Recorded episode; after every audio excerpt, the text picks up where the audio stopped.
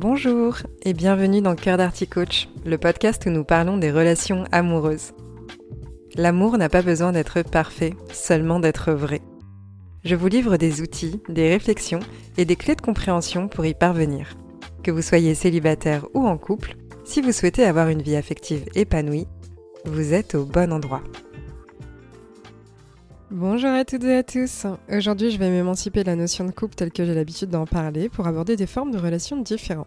On va donc s'intéresser à plusieurs formes de relations dont vous avez peut-être déjà entendu parler. Relations casuales, sans prise de tête, sex friend, plan cul.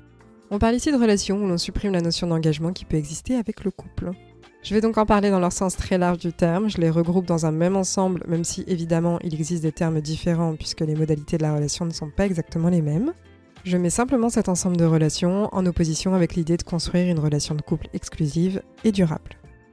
J'ai choisi d'aborder ce sujet puisqu'il amène généralement des questionnements, à savoir, est-ce inévitable de tomber amoureux ou amoureuse de son sex friend?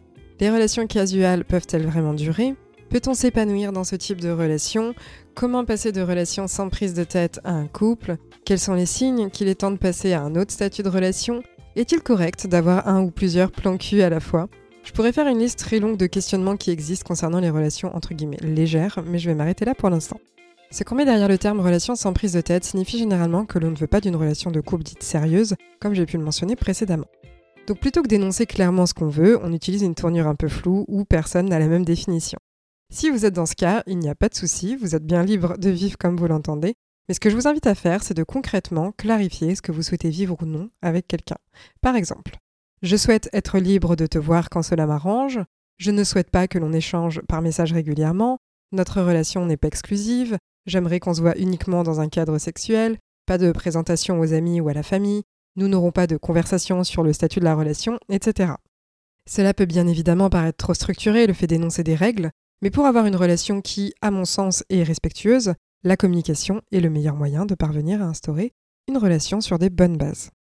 On peut avoir tendance à penser que sans prise de tête, cela veut dire vivre uniquement de la spontanéité et ne partager que des bons moments ensemble. Sauf que, comme j'ai pu l'énoncer, la relation est tout sauf non prise de tête lorsque des questionnements récurrents s'installent.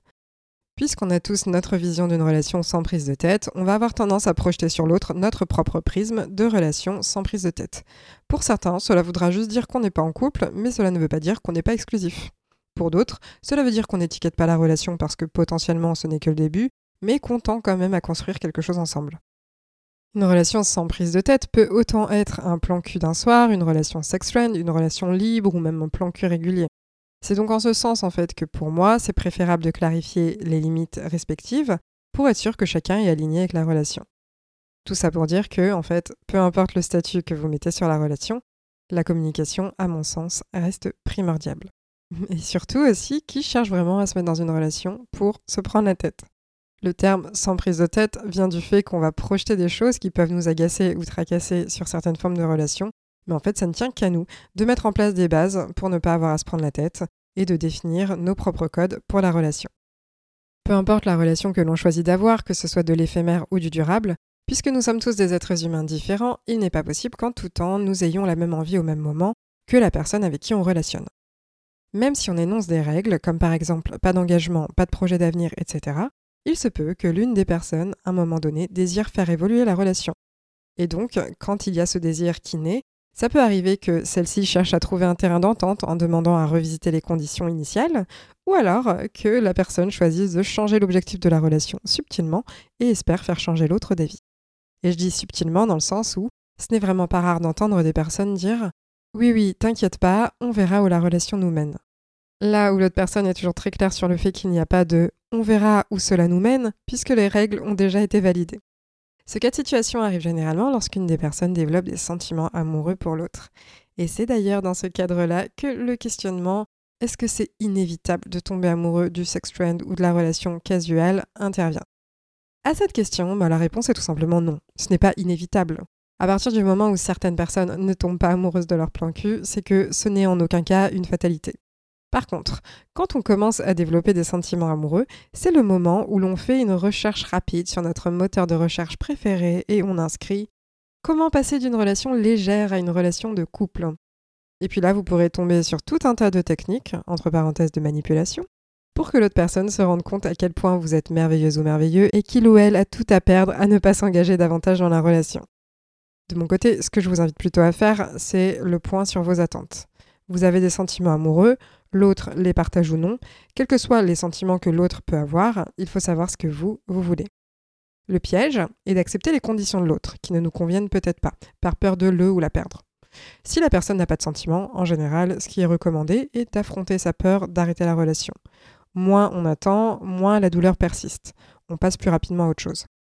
Ce n'est pas rare d'avoir envie de patienter, surtout quand on a investi du temps et de l'énergie pour la relation. C'est une forme d'escalade de l'engagement et j'en parlais dans l'épisode sur les biais cognitifs. On a déjà donné pour la relation et on ne parvient pas à partir parce que peut-être que si on attend un tout petit peu plus, ce sera le bon laps de temps pour que la relation évolue. Malheureusement, si en face il y a une personne qui est vraiment très claire sur son indisponibilité, son incapacité à développer des sentiments amoureux, sa vision péjorative de l'engagement ou autre, alors on aura beau attendre, de toute façon l'autre ne va pas changer les règles de la relation, puisque les règles lui conviendront toujours. Si vous êtes dans ce cas ou connaissez quelqu'un dans ce cas, l'un des indicateurs qu'il est temps d'opérer un changement radical est lorsque la personne s'oublie dans la relation, c'est-à-dire que la personne ne se respecte plus. Ce sujet-là, j'en parle justement dans l'épisode 55 du podcast. Se respecter, c'est écouter ses limites, ne pas se plier en quatre pour l'autre, oser être authentique, quitte à déplaire, ne pas avoir à ronger son frein en permanence, une personne qui est dans le contrôle de soi pour plaire à l'autre est en fait en train de se suradapter pour que la relation fonctionne. Sauf que du coup, cela entretient la croyance profonde qu'il faut faire des efforts et qu'on ne peut pas être aimé pour qui on est. Donc c'est un peu un cercle vicieux. Il est évidemment possible de s'épanouir dans une relation dite légère. Certaines personnes qui ont particulièrement peur de l'engagement vont avoir tendance d'ailleurs à privilégier ce format de relation pour se rassurer quant à la notion d'engagement. Attention cependant à ne pas vous cacher derrière vos propres autodiagnostics ou les diagnostics de vos proches pour vous. Je le répète souvent, on a tous notre propre vision du monde et certaines personnes vont avoir tendance à être très assurées dans leur façon de voir les choses. Il n'est donc pas rare d'avoir tendance à considérer que nos opinions sont des faits. Je pense d'ailleurs qu'on le fait tous à des échelles différentes. Je vous invite ainsi à prendre conscience de vos propres biais de confirmation et vos schémas. Personnellement, j'ai parfois peur de l'engagement. Parce que pour moi, quand je dis quelque chose, c'est un engagement verbal. Rompre un engagement va trop fort à l'encontre de la valeur, entre guillemets, confiance que j'ai. Et c'est pour ça que quand je dis que je vais faire quelque chose ou que je m'engage dans quelque chose, j'ai beaucoup de difficultés à me retirer de l'équation, même si ce n'est plus aligné pour moi. Pendant un temps, je ne voulais pas de relation avec engagement parce que je craignais de perdre une forme de liberté. Pour autant, en réalité, dans les liens que je construisais, je recherchais une forme d'engagement. C'est pour ça que je vous invite vraiment à prendre du recul sur ce que vous êtes peut-être persuadé de savoir sur vous-même, parce qu'en fait, le fait de se répéter certaines choses sur soi contribue à construire notre réalité. Si par exemple je dis je suis jalouse, j'ai peur de l'engagement, les relations sérieuses ne sont pas faites pour moi, ce sont différents discours internes que je vais tenir et qui vont définir mon quotidien et mes ressentis. Donc méfiance sur ce point. De mon côté, ma peur de l'engagement, elle va se manifester uniquement dans certains cadres. C'est plus un indicateur en fait que, attention, je suis peut-être en train de faire passer des besoins extérieurs avant les miens. Mais bon, ça c'est un autre sujet. Pour en revenir aux relations casuelles, ce sont des expériences qui peuvent être très enrichissantes. C'est d'ailleurs souvent un bon intermédiaire pour ne pas se précipiter dans une relation sérieuse. Mais ça demande vraiment d'avoir les pieds sur terre pour vivre au mieux cette aventure. L'idée c'est vraiment de clarifier dès le début la relation en définissant les règles de fonctionnement. Cela permet d'être dans le respect et le consentement de chacun. Par contre, quand les questionnements commencent à arriver, rendez-vous bien compte que la relation devient tout sauf sans prise de tête. Le naturel disparaît, on est sur ses gardes et en fait, on n'est plus tant que ça dans l'instant présent puisque le cerveau se pose plein de questions. Ces questions peuvent être est-ce que il ou elle est en train de tomber amoureuse? Pourquoi est-ce qu'il me prend la main alors qu'on n'est pas ensemble? S'il ne m'aime pas, pourquoi est-ce qu'il me regarde comme ça? Pourquoi est-ce qu'elle me fait une crise de jalousie?